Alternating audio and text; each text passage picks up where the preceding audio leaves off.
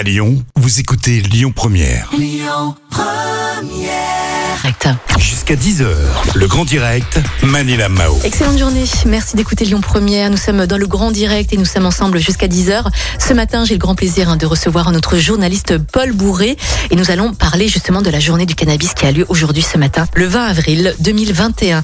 Paul, bonjour. Bonjour Manilam. Alors Paul, la journée du cannabis, c'est quoi? La journée du cannabis, eh ben, ça vient des États-Unis. C'est un terme 420 qui est devenu culte. Pourquoi 420 Car euh, les étudiants aux États-Unis, en Californie, ils se retrouvaient euh, après les cours pour euh, fumer de la, de la marijuana hein, à 4h20 de l'après-midi. Et c'est devenu une routine qui s'est répandue en Californie, puis dans le monde entier.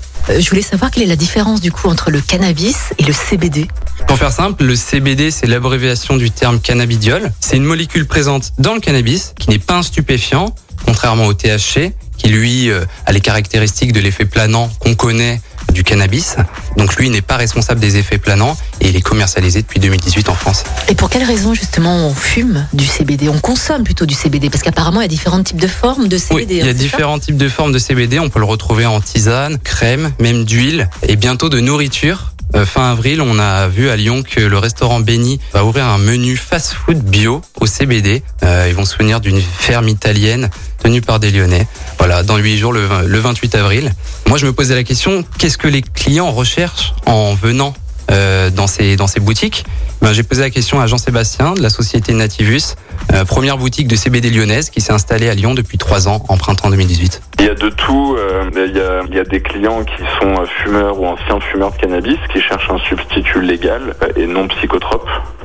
C'est vraiment, c'est vraiment très très bien, très efficace pour ça. Et puis après, il y a aussi une clientèle très large qui peut être de très jeune à moins jeune, qui qui, qui sera euh, non fumeur, euh, mais qui cherchera euh, les propriétés et les vertus du CBD pour justement se s'apaiser ou se soulager des douleurs ou, ou mieux dormir ou mieux s'endormir ou, ou voilà ou soulager du stress ou de l'anxiété. Donc ils cherchent vraiment plus les propriétés. Et là ça se fera sous forme bah, d'huile ou de pastilles ou de bonbons différents euh, différents produits qui contiennent du CBD. Et comment euh, on explique justement que le CBD soit légal Pourquoi c'est légal Car euh, les quantités de THC, donc l'effet planant, sont inférieures à 0,2%. Donc euh, c'est c'est quelque chose d'assez euh, d'assez difficile à, à analyser. Je me posais aussi la question comment faire la différence pour les forces de l'ordre entre le cannabis et le CBD. C'est Jean-Sébastien qui nous répond à, cette question.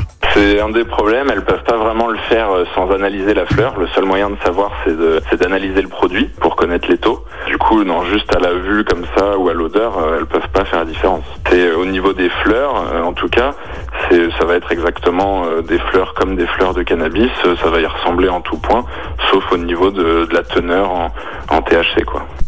Et qu'en est-il de la législation? Parce qu'elle paraît encore un peu floue Ouais, c'est un grand débat hein, depuis depuis de nombreuses années la légalisation du, du cannabis. Bah, L'Union européenne a obligé la France à dépénaliser cette substance, mais ça progresse. On voit aujourd'hui des laboratoires comme Boiron qui se penchent sur les vertus euh, thérapeutiques de cette plante.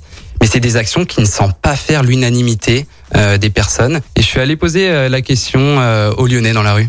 Médicaments, je suis pas trop pour. Et là, on a quelque chose de naturel, donc autant essayer. J'ai des jeunes euh, bon, pour 13 ans et 15 ans, donc euh, voilà, je suis pas pour. je suis pas pour? euh, parce que je voudrais pas qu'ils aient accès non plus euh, aussi facilement. Et puis je pense que sur le plan thérapeutique, par contre, euh, ça a des vertus, des vertus très positives. J'ai ma fille aînée qui est au Canada, le cannabis est légalisé, je pense que c'est une, une bonne chose. Il faudrait juste que la loi s'assouplisse un petit peu, qu'on accepte, que, des- que les personnes aussi qui ne consomment pas acceptent de, de rencontrer ce nouveau type, on va dire, de citoyens.